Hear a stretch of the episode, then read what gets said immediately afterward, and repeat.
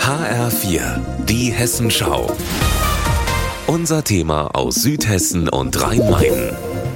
Ich bin Franco Foracci und ich nehme Sie heute mit in die Odenwaldschule, ein skandalträchtiger Ort in Oberhambach.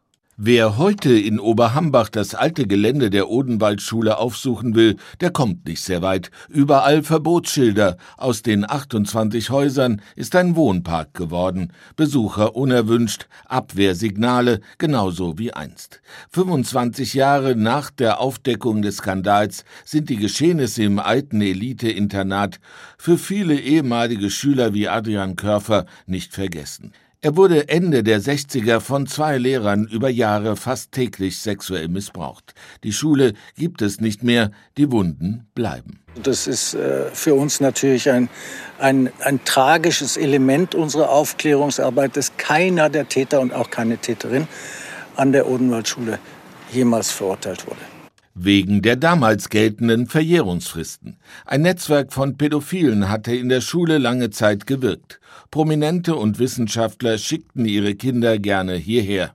Erste Missbrauchsvorwürfe hatte die Frankfurter Rundschau Ende der 90er Jahre ans Licht gebracht. Elf Jahre später, erst zum 100-jährigen der Schule, wurde die gigantische Dimension des Missbrauchsskandals klar.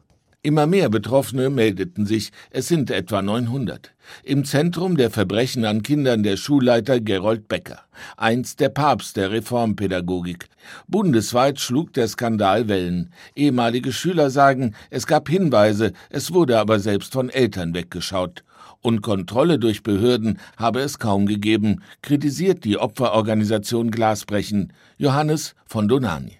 Natürlich hat das Land Hessen, sage ich mal ganz allgemein, und die vom Land Hessen vorgesehenen Institutionen kläglich, bitterlich und auf Kosten von Kindern und Jugendlichen versagt. Ex-Schüler und Opfer Körfer sieht die politische Aufarbeitung des Skandals allerdings positiv. Erfolge waren natürlich unter anderem erstmal die Schließung der Odenwaldschule, ein wichtiges Fanal Franco Foracci von der einstigen Odenwaldschule.